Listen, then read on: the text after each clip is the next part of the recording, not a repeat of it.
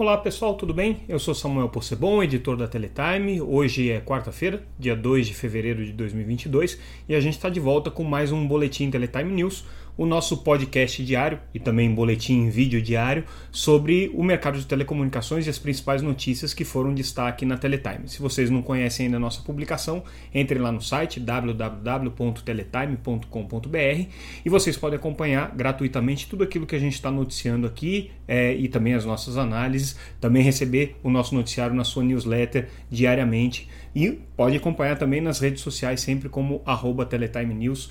É, a gente está presente aí no Instagram, LinkedIn, Facebook, Twitter é, e outras redes sociais aí que vocês prefiram. Então é, sigam a gente, acompanhem a gente e essas são as principais notícias dessa quarta-feira. Bom, a gente começa dando destaque para a mensagem ao Congresso feita pelo governo, né? Todo ano, é, início de, de, de ano dos trabalhos legislativos, o governo normalmente encaminha ao Congresso uma mensagem com é, as suas é, principais ponderações, os seus projetos prioritários, a sua agenda é, de diálogo com, com o Congresso Nacional.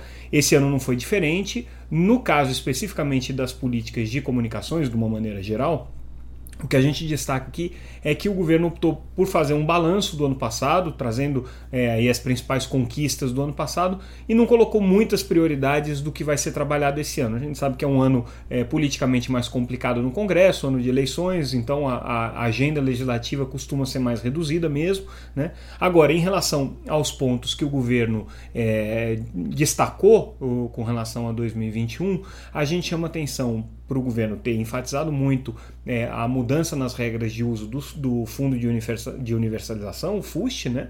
É, foi uma, na verdade, foi uma conquista aí do próprio legislativo, né? O processo de mudança é, na lei do FUST levou anos e aí o legislativo concluiu isso é, no ano passado. O governo, claro, tem o seu mérito de ter é, sancionado a lei, ter tra trabalhado, botado a sua base para trabalhar em favor dessa mudança da lei. Ainda falta muita coisa para acontecer com relação às mudanças nas regras do FUST. Para começar, que não tem orçamento, né? então o, o, o FUST não deve ser utilizado de maneira expressiva em 2022 porque não tem orçamento para isso. Depois que ainda não tem o conselho gestor do FUST, que vai fazer é, justamente o trabalho de definir quais são os projetos e quais são as prioridades aí de aplicação dos recursos. Né? Então, é, ainda falta esse caminho a ser percorrido, mas ainda assim o governo tem dado destaque para isso, fez isso na mensagem ao Congresso e também destacou, como era de se esperar, é, o leilão de 5G e todo o resultado né, do processo de é, é, licenciamento das frequências né, que vão ser utilizadas para o 5G e também algumas ainda para o 4G. É, esse foi talvez o grande, o grande é, a grande conquista do governo no ano passado, né, considerando aí que na área de, de licitações e de privatizações e é, infraestrutura é, certamente foi o, o, o, leilão mais, mais vigoroso e com os resultados é, mais interessantes para o governo poder vender eleitoralmente, inclusive nesse ano de 2022. Então, é, esses foram os principais pontos colocados aí no governo. Eles passaram também sobre a questão da reforma tributária, mas sem dar muita, muita, muito espaço, né? muito, muito, não gastaram muita caneta com isso. Falaram também um pouco sobre a possível reforma na legislação do SEAC, o GT que foi criado justamente para é, diagnosticar os principais pontos aí de, de controvérsia com relação reforma do marco legal da TV por assinatura. Então esses foram os pontos aí colocados. Se vocês quiserem mais detalhes, inclusive a íntegra da mensagem, entrem lá no nosso site que vocês têm na nossa matéria isso daí um pouco mais detalhado. E aí, em contraposição a isso, a Conexis, que é a principal entidade setorial do, do mercado de telecomunicações, representa as grandes operadoras, é, também publicou uma carta, uma espécie de, um, de uma carta, com é, os pontos que considera prioritários aí na agenda legislativa do ano. Né? E a Conexis né, dá destaque para dois pontos importantes: a questão de roubo de cabo, que é um problema crescente na indústria de telecomunicações, roubo de cabos e equipamentos, né? não só cabos, mas de uma maneira geral, é, roubos de equipamentos. É um problema que tem afetado é, todas as operadoras de telecomunicações, não só aquelas que utilizam redes de fio de cobre. Então a gente já vê no, no Brasil casos de roubo de é, fibra ótica, equipamentos de rádio, equipamentos de Wi-Fi. Enfim, é um, é um problema crescente, né? E a Conexis tem chamado atenção para isso. Já existem algumas iniciativas no legislativo de tornar é, as penas mais duras para esse tipo de crime. É, mas de qualquer maneira é um, é um grande desafio que exige aí um, uma atuação coordenada não só do Congresso, né, mas de todo o governo e do, do, dos órgãos de segurança porque existe, obviamente, um, um, crime organizado por trás disso. Né? Já deixou de ser um problema é, do ladrão de galinha que sobe no poste e rouba é, um pedaço de, de, de, fio de cobre. O problema já é muito mais é, é relevante e já se tornou um problema de escala industrial para toda a indústria de telecomunicações, também para a indústria de energia, outros setores que dependem de infraestrutura que fica exposta. Né? Isso aí é um problema realmente grande. Outra notícia de destaque nessa quarta-feira foi é, a decisão, na verdade não uma decisão, né, mas o agendamento definitivo pelo CAD do julgamento da Oi Móvel. Essa semana a Anatel concluiu na segunda-feira o seu julgamento, que analisou questões regulatórias e também alguns aspectos concorrenciais da venda da Oi Móvel para suas concorrentes, para TIM, para Claro e para Vivo. É, e o CAD também tem que fazer essa análise. No caso do CAD, já existe um parecer da Superintendência Geral que, de alguma maneira, indica é, é, a possibilidade de aprovação dessa transação com alguns remédios que são mais ou menos parecidos com os remédios da Anatel. Só que, obviamente, o CAD tem é, um poder de regulação na, na questão concorrencial muito maior do que a da Anatel. Né? E, e, e é, obviamente, ele precisa aprovar essa operação, é, ou é, recusar a operação, ou não fazer nada e ela vai ser aprovada por decurso de prazo.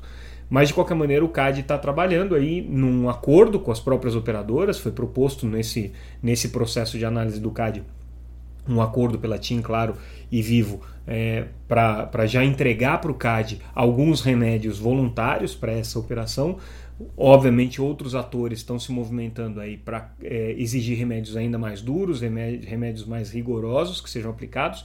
E aí a gente traz uma outra notícia que a gente está destacando hoje, que foi o um encontro do relator responsável por esse processo no CAD com a Secretaria eh, de Advocacia da Concorrência e Competitividade do Ministério da, da Economia, a SEAI. A gente deu na, na semana passada é, informações sobre uma nota técnica que foi produzida pela CI e encaminhada para o CAD e para a Anatel. É, na ocasião, a gente ainda não tinha a íntegra da nota técnica, agora ela está disponível lá no site. Se vocês entrarem na matéria na Teletime, tem a íntegra da matéria, da, da, da nota técnica. E aí, nessa, nessa quarta-feira, foi realizada uma reunião entre os técnicos da CI e os, o, o, relator, o conselheiro relator é, do assunto no CAD, né, para justamente discutir essa nota técnica. Então, é, ali nessa, nessa reunião com o Braido, o Braido é o, é o conselheiro do CAD responsável pelo caso da imóvel. Né? Nessa reunião foram apresentados detalhes, a gente já tinha adiantado aqui é, os principais pontos, a, a grande preocupação ali é, da, da, da CI é que não se cria uma acomodação no mercado, então eles entendem que é preciso colocar algumas, é, é alguns estímulos para que a concorrência continue acontecendo depois de aprovada fusão. E aí a gente está destacando hoje, com um pouco mais de detalhe, a preocupação deles com relação à questão das redes privativas. Né? O, o a Secretaria de Economia é, do, do, Ministério da Economia entende que existe aí é, na, na na, no 5G, no desenvolvimento do mercado móvel, a possibilidade de que você tenha um grande desenvolvimento de redes privativas ou redes privadas, né, que são redes operadas pelas próprias é, empresas usuárias. Então vamos pensar, uma mineradora monta uma rede é, de 5G própria ou uma empresa de transporte monta uma rede de 5G própria para utilizar na sua atividade é, empresarial. E isso tem um potencial econômico muito grande na visão da Secretaria é, de, de é, competitividade do, do, do, Ministério da Economia. Então, o que eles estão pedindo aqui é um conjunto de regras mais flexível para a viabilização dessas redes privativas. Esse é um dos pontos aqui da nota técnica. Lembrando que ela está disponível na íntegra no nosso site, na matéria que a gente trata desse assunto. Então, se vocês tiverem curiosidade, entrem lá, podem baixar o arquivo, tem lá o documento inteiro da CI é, como contribuição para o debate público. É, aí a próxima notícia que a gente traz é uma, uma nota é, pública é, emitida pela FENINFRA, que é a Federação Nacional das Empresas é, Instaladoras de Infraestrutura e também as empresas de call center. É a entidade que representa aí boa parte das empreiteiras que constroem redes de telecomunicações, dos prestadores de serviço que fazem a manutenção das redes de telecomunicações e das empresas de teleatendimento que dão o suporte para as redes de telecomunicações. E o que a Feninfra é, alerta é com relação à consulta pública que a ANEL está é, tá realizando, vai agora até o comecinho de março, sobre a questão dos postes. Eles têm uma preocupação muito grande, a gente já tinha dado uma matéria sobre isso, juntando todas as associações setoriais, mas a Feninfra agora verbaliza isso nessa sua nota, dizendo que tem uma grande preocupação que a regulamentação que está sendo proposta pela ANEL onere ainda mais o setor de telecomunicações, crie distorções competitivas, né, principalmente na questão da figura do operador neutro de postes, da empresa que vai administrar os postes, que poderia ser, se não for bem feito esse, esse trabalho de seleção desse operador neutro, pode é, gerar um problema concorrencial. E o que eles colocam é que é, qualquer aumento é, de, de custos que eventualmente venha a, a, ser criado com essa nova regulamentação, principalmente pela necessidade de você ordenar os postes, limpar os postes e tirar os fios que estão desorganizados ali, que esse custo não seja um custo adicional às empresas de telecomunicações, mas sim que seja um custo é, incremental. É, a partir daquilo que as empresas de telecomunicações já pagam. Então,